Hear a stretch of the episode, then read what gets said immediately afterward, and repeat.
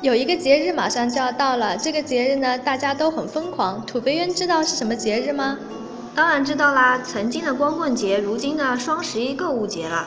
是的，双十一马上就要到了。虽然在双十一呢，我们的确可以买到一些比平时优惠很多的商品，但最后获利的还是商家。所以呢，问题来了，我们应该怎么样玩转双十一呢？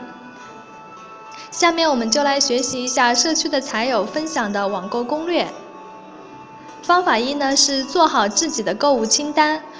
我们把购物清单分为四种类型：必须要买的、可买可不买的、抽风时才会买的和家里有了还想买的这四种。分别把自己看中的东西呢放在这四个分类里面。先不要考虑自己的经济情况，就尽情的写。写完后再认真的读一遍，划去其中的百分之二十。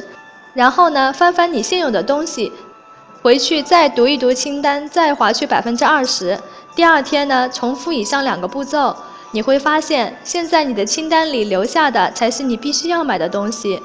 方法二，提前选好，记下价格，对比下单。哎，土肥圆有没有觉得双十一的时候，有些商家会把原有的价格提高呢？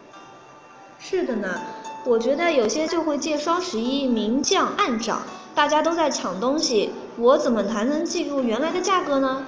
所以呢，我们要先做好资料收集。如果涨价了，或者是降幅不大，就证明这家商家不诚信，自然东西也不会好，立刻拉入黑名单。如果真的降价了，那就毫不犹豫的立刻下手。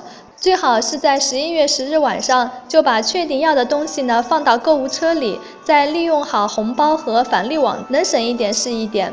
在零点的时候就一举拿下。因为很多商品，包括秒杀和一些爆款，几分钟就会被抢完的。方法三呢是只买好的，不买多的，不囤货，不跟风。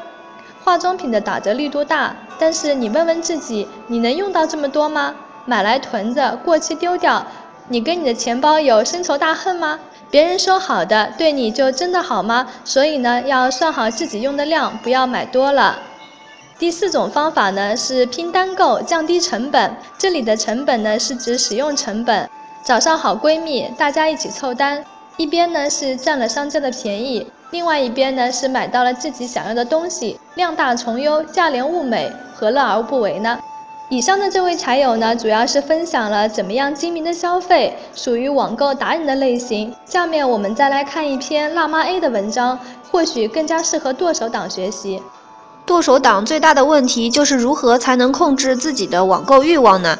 前面两点和刚才说的比较相似，一就是有计划的消费，只买必需品；二是疏远打折，只买对的，不买便宜的。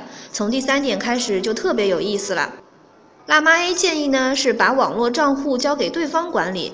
楼主的自控能力不够强，闲暇时间都是用来浏览网页、看各类的商品，看到喜欢的就想买下来。其实这都是因为自己的控制力不够，所以楼主就把支付宝交给老公管理，关闭了信用卡账户。当然，这也没有抵挡住楼主网购的脚步，还有货到付款呢。可是这也减少了大量的购物，因为百分之八十的网购都不支持货到付款。第四点就是让自己忙起来。明知道双十一、双十二都会打折，明知道就是要剁手的节奏，那么就让自己忙起来吧。白天上班让工作忙起来，晚上回家可以陪家人看电影、聚餐、做家务，让自己没有时间去网购。第五个呢，就是全家一起动。全家一起动可不是全家一起去购物哦，而是让家人监督自己，实在有喜欢的，征求一下家人的意见，或许就打消了购买的欲望。尤其呢是家人买的东西，好心好意给人家买，他们还未必喜欢呢。最后的杀手锏就是断网，没有网络，只用手机会很不方便的，也许就会少许多诱惑。控制网购当然就是要把网断了。最后呢，小编希望和财友们一起守卫自己的钱包，安全度过双十一、双十二。